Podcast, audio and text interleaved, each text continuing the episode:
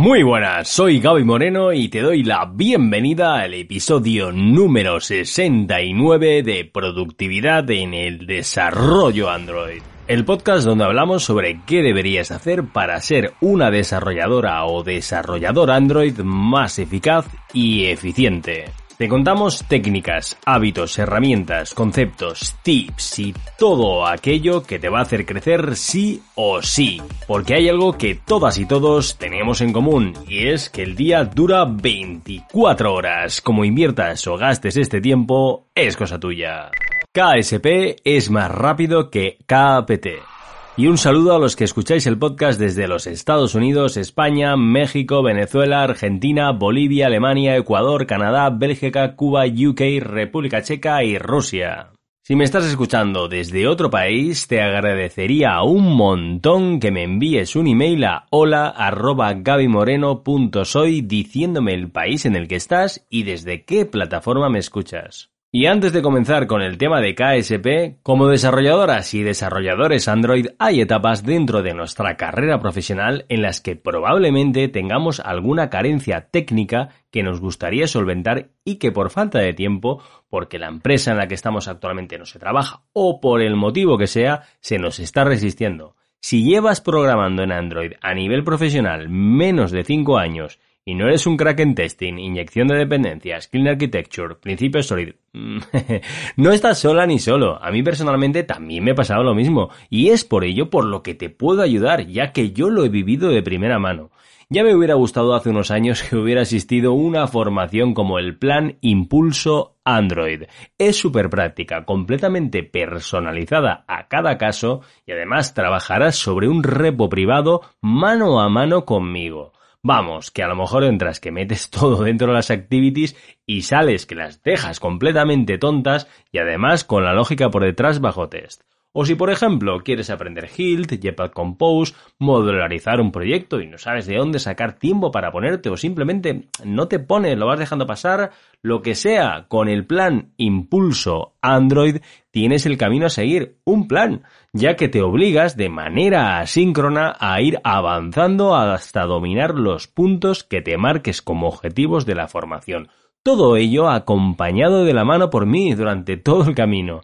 Y también hay que tener en cuenta que para ciertas cosas tú misma o tú mismo no tienes por qué estar viendo algo que seguramente te gustaría mejorar. Es decir, yo desde fuera es más probable que sí que pueda verlo. Y esto tiene un factor diferenciador vital con respecto a los típicos cursos de programación.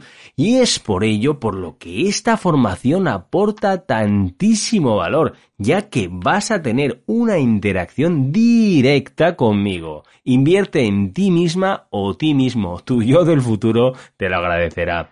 Entra a mi web gabimoreno.soy y solicita info del plan Impulso Android. ¡Vamos para allá!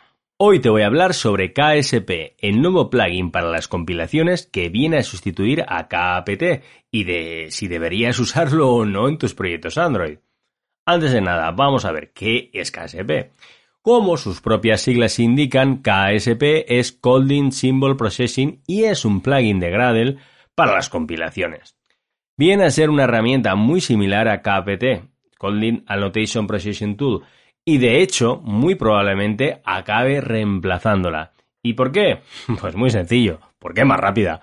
Uno de los objetivos que tenían en mente al desarrollar esta herramienta era precisamente solventar uno de los cuellos de botella que históricamente tenemos en Android, que es como casi con toda probabilidad sepas los tiempos de compilación, que pueden llegar a ser bastante, bastante largos. Por lo tanto, una de nuestras labores como desarrolladores Android a la hora de afilar la sierra y ser más eficientes es acortar estos tiempos de compilación para así poder ver cuanto antes los cambios que vamos haciendo en nuestro código, nuestro emulador o dispositivo físico.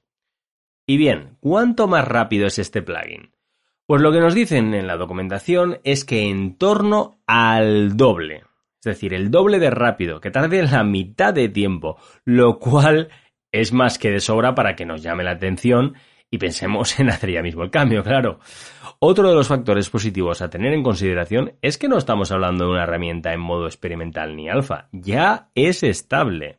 Y esto es un grandísimo punto a favor. Pero como se suele decir, no todo el monte es orégano. Aunque ya sea estable, aún es una tool bastante joven y seguro que irán implementando nuevas features que agradeceremos enormemente. Y una de ellas es la que muchísima gente estamos esperando como agua de mayo, que es la posibilidad de usarla con Dagger. Ya que aún no está disponible y claro, mm, es que precisamente este podría ser uno de los mayores alicientes que podríamos tener para incorporarla de inmediato a nuestros proyectos.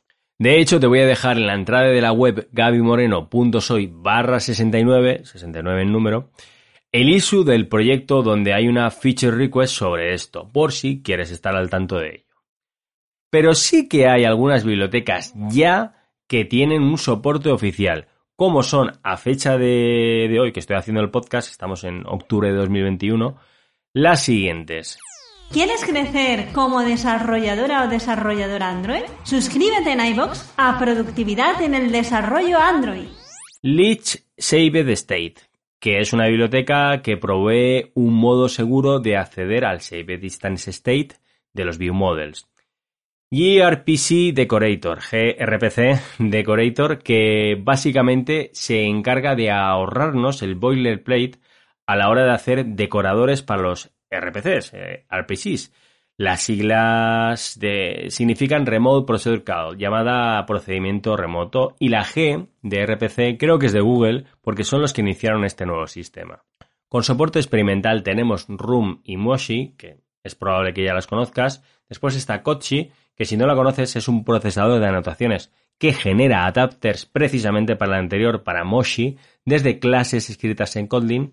Y también Lyricist, que es una utilidad para trabajar con strings en Jetpack Compose. Y las que aún no están soportadas, pero se espera que estén, son Autofactory, que es un generador de código a partir de anotaciones, Dagger, Hilt y Glide. Como veréis, esto tiene un potencial enorme, pero sí que es cierto que dependiendo del caso, quizá a día de hoy sea un pelín prematuro incorporarlas en producción a nuestros proyectos. Pero desde luego sí que seguramente sea interesante tener en cuenta y añadirla en un futuro, esperemos bastante cercano, porque todo lo que sea acelerar los tiempos de compilación, bienvenido sea. Lo que ahora a lo mejor te preguntas es, hmm, ¿Y por qué es más rápido? y es muy buena pregunta.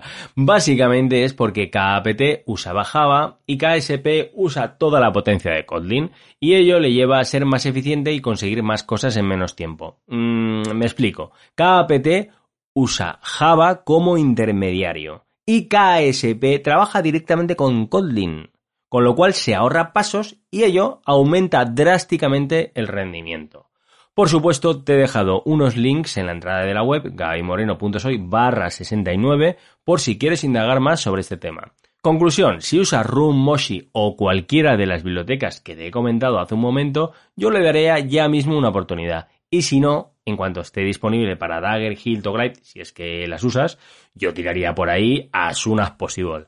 Muchísimas gracias, un placer enorme acompañarte durante este episodio. Dale un like, comenta y por supuesto comparte el episodio con tus compañeras y compañeros. Si no lo has hecho aún, suscríbete o dale un follow al podcast, que es un modo súper sencillo, eficiente y gratis de estar al día de temas que nos interesan a los desarrolladores y desarrolladoras Android y además en español. Por supuesto, si tienes cualquier pregunta o quieres sugerir un tema que hable de él en el podcast o incluso comentarme en privado algún caso personal tuyo sobre el que piensas que te puedo ayudar, envíame un email a hola@gabymoreno.soy. Pero vamos a ver que te lo estoy diciendo yo mismo que me escribas un mail, no te cortes, lo voy a recibir con mucho gusto y te voy a contestar. Apunta hola@gabymoreno.soy. Y ahora sí, nos escuchamos en el próximo episodio de Productividad en el Desarrollo Android. Un abrazote.